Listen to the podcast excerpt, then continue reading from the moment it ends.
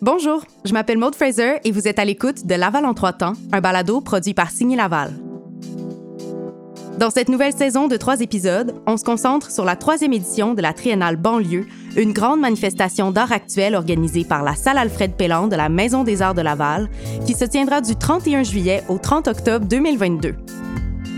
Dans son essence, elle s'intéresse par l'art à la banlieue dans une optique d'affirmation, de réflexion et de démystification du statut de banlieusard. Par des rencontres avec ses commissaires et les artistes qui y exposeront leurs œuvres, chaque épisode présentera une partie de la programmation de l'événement à travers trois thèmes vecteurs de créativité et d'identité, le territoire, l'histoire et la communauté. Dans cet épisode, on parle de communauté avec Nicolas Grenier qui réfléchit dans sa pratique au grand système d'organisation de notre société. C'est un peu ça qui m'intéresse, d'aller contre la logique de quantification qui domine un peu la planète et l'économie puis la manière qu'on vit nos vies et d'essayer vraiment de juste pas confronter les gens, mais simplement de mettre les cartes sur la table puis de dire ben voilà, vous en pensez quoi finalement? On discute de l'évolution de l'urbanisme dans les banlieues et de la notion de vivre ensemble à travers l'œuvre photographique de Marie-Suzanne Desilets. La façon de développer les rues, l'urbanisme, en fait, peut permettre du voisinage ou favoriser euh, les liens entre les personnes. Et on aborde l'impact que la communauté peut avoir sur nos réflexions entourant l'environnement grâce à l'installation du sculpteur Ludovic Bonnet si on était seul puis on pollue puis on fait tout ça ben c'est pas grave ça c'est derrière nous ça se passe mais vu qu'on n'est pas seul en fait là ben les, les gens ils peuvent nous, nous aider à se rendre compte de ce qu'on fait là. tout ça et plus encore dans cet épisode de Laval en trois temps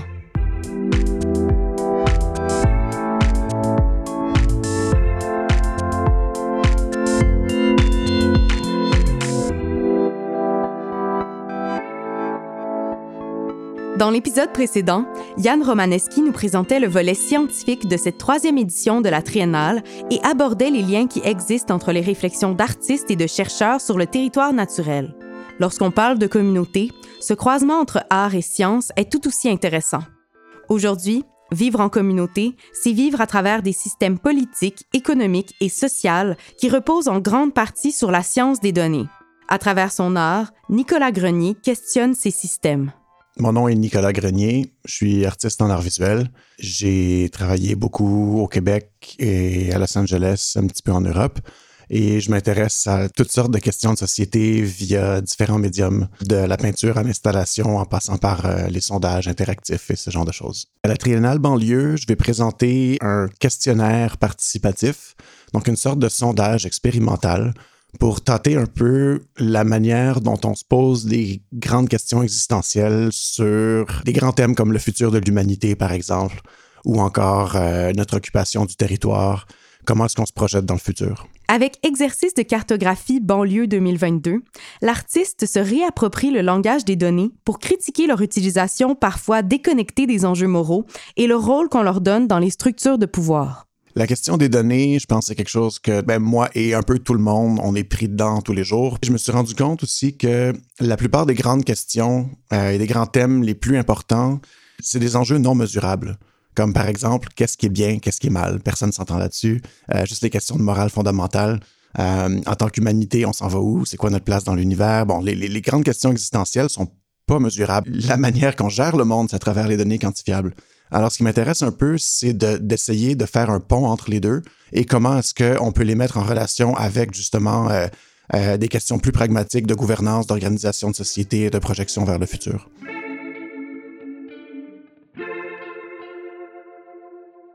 Une des choses que j'essaie de faire à travers le sondage, les questionnaires, c'est de poser des questions qui permettent aux gens de repenser à la manière dont ils pensent les choses qui semblent évidentes. Mais c'est assez rare, je trouve, qu'on formalise ces questions-là dans des interactions publiques, dans des expositions. Euh, souvent, c'est fait de manière indirecte. On pose les questions à travers, mettons, je sais pas, une pièce de théâtre, un film, ce genre de choses qui nous poussent à réfléchir à ça, mais de manière très directe, de demander aux gens, ce modèle de vie-là, vous en pensez quoi? Est-ce que vous voyez là-dedans? Ou est-ce que, genre, la manière dont vous avez vécu votre vie jusqu'à présent si vous imaginez ce qui devrait être fait pour la planète, est-ce que ça fait du sens ou est-ce que vous allez à contresens de vos propres idéaux? C'est un peu ça qui m'intéresse, d'aller contre la logique de quantification qui domine un peu la planète et l'économie puis la manière qu'on vit nos vies et d'essayer vraiment de juste pas confronter les gens, mais simplement de mettre les cartes sur la table puis de dire ben voilà, vous en pensez quoi finalement? Euh, Les gens en général sont très éduqués là-dessus. C'est juste j'ai l'impression que c'est rare qu'on leur demande leur avis. C'est dans sa façon de poser des questions ouvertes qui laisse place à la réflexion et qui donne l'impression de se confier à quelqu'un qu'on connaît bien que le sondage de Nicolas se distingue d'un simple questionnaire et devient par sa poésie une œuvre d'art dont la matière première est l'opinion des participants. L'opinion est intéressante en tant que matière artistique parce que souvent, la manière qu'on est exposé aux opinions, c'est dans les médias sociaux, sur les journaux, dans des contextes qui sont de plus en plus tranchés, polarisants, euh, et il n'y a pas beaucoup de place pour les nuances. Alors, c'est un peu ça, moi, qui m'intéresse, d'aller voir, euh, d'aller faire ressortir, en fait, la réelle richesse de nuances qui existe dans la population. L'exemple le plus simple à conceptualiser, euh, au lieu de demander la question habituelle euh, homme, femme ou non-binaire, disons, où souvent il y a maximum trois choix de réponse à cette question-là, quand on est chanceux. Et donc là, la manière que je l'ai fait, la réponse, c'était un, spectre. Et donc, les gens pouvaient choisir pas juste de se positionner là-dessus, mais aussi de choisir un spectre de réponses. Donc, on pouvait choisir la totalité du spectre ou on pouvait se positionner de manière précise, euh, ce qui faisait en sorte qu'il n'y avait pas deux réponses pareilles. Donc, au lieu d'avoir, disons, 46% euh, femmes, 54% euh, hommes, on avait un, graphique à la fin qui était juste des nuances de gris. Et ça permet justement de faire ressortir la richesse de la réalité des gens ou de la manière qu'ils se perçoivent. Donc, l'idée étant un peu d'appliquer ce genre de méthodologie-là à l'ensemble des questions et de voir un peu qu'est-ce qui ressort quand on pose des questions euh, et que le but est pas d'arriver à X% pense plus que ci ou X% pense plus que ça. Moi, mon but, c'est pas de prouver quelque chose, c'est d'exploser un peu la manière dont on pose les questions. Pour conclure notre entrevue, j'ai demandé à Nicolas ce qu'il pense de l'impact des systèmes d'organisation de notre société sur notre identité. L'influence des systèmes dans lesquels on baigne sur notre identité, je pense, est énorme. Euh, dernièrement, j'échangeais avec euh, quelqu'un qui fait de la recherche sur l'influence des algorithmes sur les artistes. Et euh, une des choses qui transparaissait beaucoup dans la recherche, c'était que de plus en plus, les choses qui sont mesurables et qui créent des incitatifs positifs, donc mettons les likes sur Facebook ou Instagram, ont tendance à influencer les décisions artistiques des artistes sans même qu'ils s'en rendent compte. À long terme, ce qui se passe aussi, c'est qu'il y a comme un genre de changement culturel qui se déroule dans la direction qui est récompensée par l'algorithme les arts, souvent, c'est un domaine qui permet un genre de révolution ou de, s'opposer à la structure, au système. Ben, ce qu'on voit, c'est que de plus en plus, le potentiel révolutionnaire des arts risque d'être miné par la volonté de plaire ou à un algorithme, ou enfin, ou disons-le autrement, plutôt la, volonté de ne pas être exclu du système. Parce que le danger, en fait, si on, se fiche complètement de la manière dont l'information euh, est véhiculée ou est valorisée, euh, c'est facile d'être marginalisé dans le système euh, du monde des arts ou de, l'économie de marché ou ce genre de choses. Le pire, je pense que c'est la capacité que ça peut avoir, que ces systèmes-là peuvent avoir à tuer notre imagination et aux possibilités d'imaginer autre chose. Avec les données qu'il récolte, Nicolas peut à la fois créer des graphiques pour regarder ses réponses comme un ensemble, mais il peut aussi suivre un répondant parmi les résultats pour remarquer sa singularité. Avec l'œuvre qu'elle présente, Marie-Suzanne Désilet réfléchit aussi à cette tension qui existe entre le besoin d'affirmer son individualité et celui de faire partie d'un groupe. Ce que je présente, c'est deux bandes vidéo qui sont en fait des animations tirées d'une accumulation de photos de maisons. En fait, ces maisons-là euh, sont issues d'une histoire qui a marqué le 20e siècle. Il y a eu une grosse crise du logement, entre autres dans les années 30, 40, durant la Grande Dépression. Avec euh, la guerre, la Deuxième Guerre mondiale, on va construire des maisons pour les ouvriers de guerre autour euh, des usines. C'est des maisons issues de l'effort de guerre qu'on appelle. On plaçait des maisons comme ça pour les ouvriers et après, on a construit aussi des maisons pour les vétérans. Ensuite, ces maisons-là, on en a construit plusieurs autres euh, pour euh, donner accès à la propriété.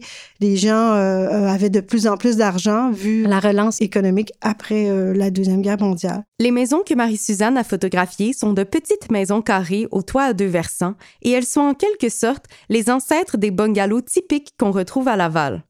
Pour créer son œuvre, elle a photographié 748 maisons dont elle met en lumière l'architecture et l'aménagement paysager. Ce qui marquait beaucoup dans ces maisons-là, quand je marchais sur les, les rues, c'est qu'elles étaient toutes pareilles, placées sur la rue de façon super homogène, toujours la même distance, toujours le même euh, espacement entre les maisons et tout ça. Par contre, avec les années, il y a eu des appropriations complètement personnalisées. Là. Les, gens ont fait des rénovations, ont apporté euh, des annexes, ont fait des garages, ça. Et euh, ça fait qu'il y a comme une espèce de côté très harmonieux et homogène, mais en même temps euh, coloré, expressif. Ça me fait réfléchir sur nos besoins comment on peut être un individu, puis comment on peut vivre en collectivité, en fait. Dans plusieurs de ses créations, l'artiste aborde le vivre ensemble et dans le diptyque Apparition-Disparition, elle fait un parallèle entre les maisons et la façon dont on extériorise notre individualité au sein de la communauté on a cette dualité en nous là, de vouloir être euh, différent, mais aussi faire partie d'un ensemble plus euh, homogène où, des traits communs euh, sont partagés. En fait, la façade sur rue et, le et l'aménagement du terrain avant donne des indices un peu sur ce que ça pourrait être en dedans. Évidemment, on peut imaginer que c'est cohérent avec l'intérieur. Euh, mais il y a tout l'espace privé dont on n'a pas accès, un peu comme une personne. Euh, on montre un peu comment on est habillé, comment, euh, tu notre âge. Il y a quelque chose qui, est représenté dans, notre enveloppe extérieure corporelle, mais il y a, un espace privé qui n'est pas accessible, plutôt deviné. Avec sa formation en design de l'environnement, Marie-Suzanne observe les impacts de certains aménagements dans les quartiers résidentiels de banlieue, comme ceux qu'on retrouve à Laval. La façon de développer les rues, l'urbanisme, en fait, peut permettre du voisinage ou favoriser euh, les liens entre les personnes. Je suis pas une spécialiste de Laval, mais c'est quand même une ville qui a été construite à partir de villages. Je pense qu'il y a une identité forte à chacun des quartiers. Donc, il y a des constructions quand même autour de l'école, autour de l'église. C'est comme ça qu'on a construit les banlieues autour du parc. Et euh, en système de croissant, par exemple, ça va favoriser le, rassemblement ou l'esprit identitaire ou l'esprit collectif. Je pense que Laval est quand même assez comme ça. Aussi, ce que je trouve euh, Laval, c'est qu'il y a quand même beaucoup de diversité dans les bungalows, même si les modèles sont de base sont souvent semblables. C'est plus varié comme euh, implantation que les rues que j'ai photographiées. Par contre, les rues que j'ai photographiées avec le temps, il y a eu beaucoup, beaucoup de changements et c'est ça aussi qui fait leur richesse. Pour mettre en valeur cette richesse, elle s'est adonnée à un travail de longue haleine qui s'est échelonné pendant plusieurs années. Pour euh, la triennale, les photographies, je les ai toutes placées en ordre d'une façon particulière, en fait, en apparition foisonnante de végétation, si je peux dire. Donc, de peu de végétation à beaucoup de végétation. Et ça crée comme un effet de mouvement. Tu sais, on y croit presque qu'il y a des déplacements d'arbres et tout ça, parce qu'il y a tellement une grosse quantité d'images que ça crée comme un effet d'animation. Et je les ai placés comme ça parce que la thématique, c'est euh, la nature et l'être humain. Donc, toute la question euh, de l'écologie, c'est questionner pourquoi dans les aménagements, euh, on a mis de la végétation qui n'était pas ici, là, comment ça qu'on a aussi rasé en terrain de gazon. C'était pas toujours écologique comme choix. les conditions dans lesquelles j'ai fait les photos, c'était assez... ben, je tiens à en parler parce que c'était sur plusieurs années. Et j'ai fait des photos dans des conditions euh, particulières où il euh, fallait pas qu'il y ait euh, de lumière de rue, là, donc pas de soleil. Fait qu'il fallait qu'il fasse des journées grises, pas de neige et pas de feuilles pour que ce soit comme neutre. Donc pas d'éclat lumineux sur façade et pas trop de feuilles, en tout cas pas de feuillage. Donc j'avais une fenêtre d'à peu près mars, avril, mai pour faire mes photos. Euh, ensuite, euh, il fallait pas qu'il y ait de voiture devant, fait que j'allais à des moments précis dans la journée où c'était interdit de stationner. Euh, donc, ça a été comme, je sais pas, 5-6 ans de temps. J'ai couru après mes, mes, mes photos de maison. Au fil des ans, elle a constaté des tendances dans l'aménagement paysager et architectural lorsque les voisins s'influençaient les uns les autres. Par l'œuvre qu'il présente dans le cadre de la Triennale, le sculpteur Ludovic Bonnet évoque aussi cette influence de la communauté, mais cette fois-ci sur nos réflexions concernant l'environnement. Moi, c'est Ludovic Bonnet, je suis sculpteur.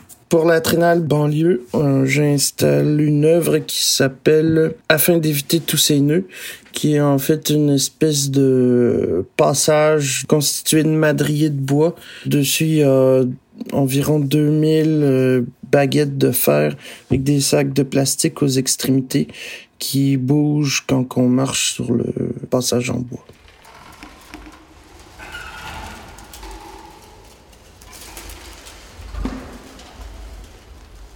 Son œuvre est majoritairement faite à partir de déchets, comme des sacs de plastique, des tiges de métal ou des madriers inadéquats pour la construction. Même si son idée première n'est pas de partager un message écologique, en réutilisant ces matériaux, il crée une sculpture qui pousse les visiteurs à réfléchir aux excès de la société de consommation. L'œuvre elle bouge derrière nous, en fait. Quand on marche dedans, les sacs, puis le mouvement, il se crée tout derrière nous, qu'on se rend pas vraiment compte de, de ce qui se passe. Puis même juste le temps de se retourner, on le perçoit pas tout de suite. Faut que ce soit les gens qui vont se rendre compte de l'impact qu'on a quand on marche sur le trottoir de bois. Si on était seul, puis on pollue, puis on fait tout ça, ben on, c'est pas grave, ça c'est derrière nous, ça se passe. Mais vu qu'on n'est pas seul, en fait, là, ben les, les gens ils peuvent nous, nous aider à se rendre compte de ce qu'on fait, là, puis de nous aider à nous rattraper. Là. À force de consommer comme ça, on va finir par euh, probablement arriver au même résultat que l'œuvre, une nature de poubelle. C'est donc en communauté qu'on peut changer cette fatalité. Et c'est aussi en communauté que Ludovic crée ses œuvres dans son atelier partagé à Lévis. D'origine Wendat, cet esprit collectif fait partie de qui il est en tant qu'individu et en tant qu'artiste. La communauté façonne euh, qui on est au complet, je crois. L'esprit communautaire est très important pour les, les peuples autochtones. Si on habitait dans plusieurs familles dans la même maison. Puis je crois au passage dans les gènes d'attitude, de réflexion. Ce qu'on peut remarquer encore aujourd'hui, si on va à la piscine euh, dans une communauté, on saura pas à qui sont les enfants. Tout le monde participe à leur éducation. C'est un peu ce que je recrée dans mon atelier. Tout le monde participe à mon aventure. Longtemps, j'ai caché mon identité pour euh, réussir à avoir la même chance que les autres, pour pas être considéré comme un autochtone. Ça a fini par se savoir. Je cherche pas à mettre du sens autochtone dans mes œuvres. Je crois que si, si je, je suis autochtone, donc forcément, ça transparaît dans mes œuvres. Pour Ludovic, la communauté, c'est l'entraide dans un atelier de création et dans le changement de nos habitudes de consommation. Pour Marie-Suzanne, c'est un espace pour partager et affirmer notre individualité. Et pour Nicolas, la communauté mérite qu'on repense par l'art et la science ses systèmes d'organisation. Vous pouvez prendre part à cette troisième édition de la Triennale banlieue du 31 juillet au 30 octobre 2022 à Laval. Pour découvrir nos deux autres épisodes sur l'histoire et le territoire, abonnez-vous à notre balado sur votre application d'écoute préférée ou visitez notre site web signelaval.com. Laval en trois temps est un balado de Signé Laval propulsé par Culture Laval avec la collaboration de Virage Sonore. L'équipe est composée de Maud Fraser à l'animation et à la recherche et de Virage Sonore à la réalisation, à la prise de son, à la musique et au montage. On se retrouve au prochain épisode.